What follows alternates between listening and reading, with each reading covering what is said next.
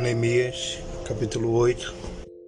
Neemias, capítulo 8, versículo 10. A palavra do Senhor diz assim: Diz-lhes mais: Vide, comei as gorduras, bebei as doçuras, enviai as porções aos que não têm nada preparado para si, porque este dia é consagrado ao nosso Senhor.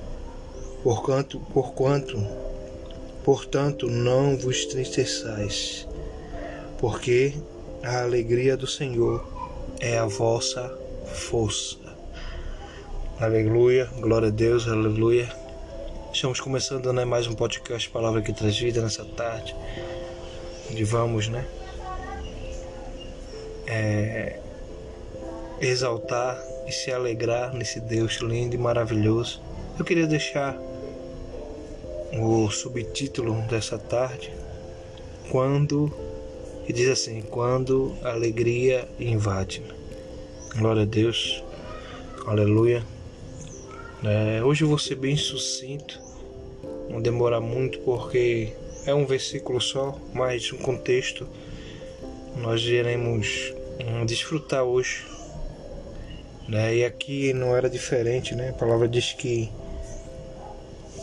o sacerdote, sacerdote Esdras, né? e contra o livro da lei. E ele começa a ler né, ao povo, e o povo né, é, começa a se entristecer porque eles estavam distantes, eles tinham transgredido, né, estavam distantes de Deus, estavam cometendo atos né, fora do propósito de Deus e a lei né, e o livro, as palavras ditas, as palavras que entristeciam eles e o envergonhavam, né, porque eles sabiam né, que por conta dos antepassados, tudo aquilo estava sobrevivendo sobre eles também. Era uma consequência. Mas o sacerdote, né? Neemias, o profeta Neemias, né, foi resignado para uma obra, né, uma obra grande, obra de restauração, obra de reconstrução, obra que faria que aquele povo voltasse, né, aos seus trilhos, ao caminho certo, a fazer a vontade de Deus, a muito mais também se alegrar. E aqui nesse versículo é interessante que ele diz: Ide, comei as gorduras, né? Disse: olha Hoje é dia, né? Vocês sabem como é que estavam, né? Em ruínas, destruído Jerusalém. E aqui eles estavam demonstrando aquilo que Deus fez, né? né? Se alegrai, né? enviar as porções, sejam generosos, né? Com aqueles que não têm. Não ficar triste, né? Porque Muitas das vezes achamos que o condicional da alegria é quando nós temos as coisas, ou como tudo vai bem, não.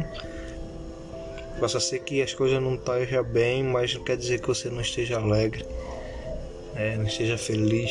Né?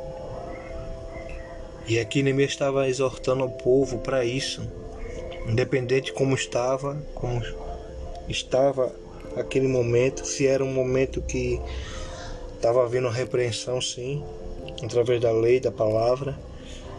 Mas não era um momento de estar triste, mas era um momento de se alegrar, de se animar, de bem dizer, de agradecer, de ser grato, de exortar, né, de estender a mão ao que está próximo, né? E por isso que a gente entende, por isso que a gente entende, né, que né, Neemias foi designado para algo diferente, né? A palavra diz que lá no começo ele ficou triste, né? A palavra diz que ele se entristeceu porque viu né, Jerusalém destruída, mas aquilo que ele intentou o coração e, Deus foi permitindo e usando, né? Até a província, o reinado que ele estava E ele viu que era a mão do Senhor, a alegria invadiu e nada, né?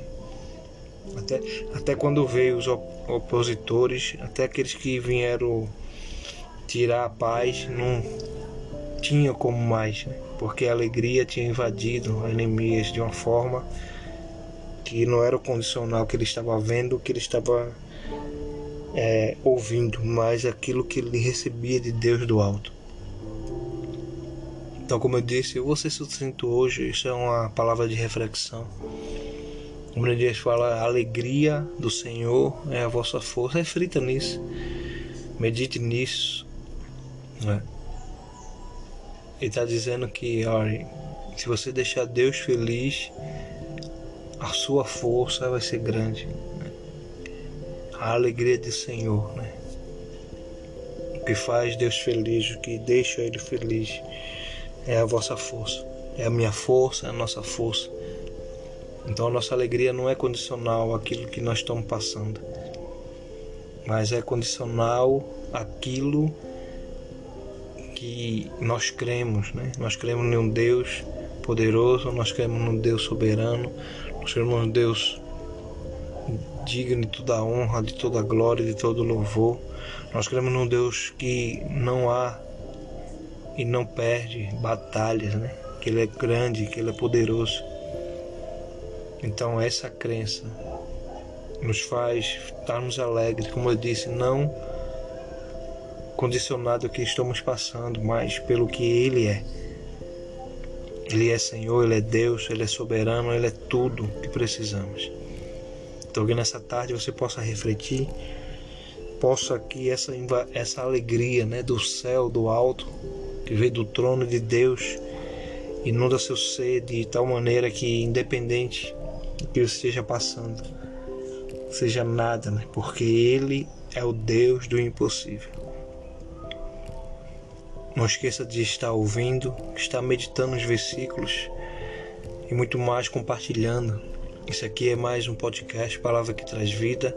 Que Alex Noel, fico na paz. Em nome de Jesus. Amém, amém e amém. Glória a Deus.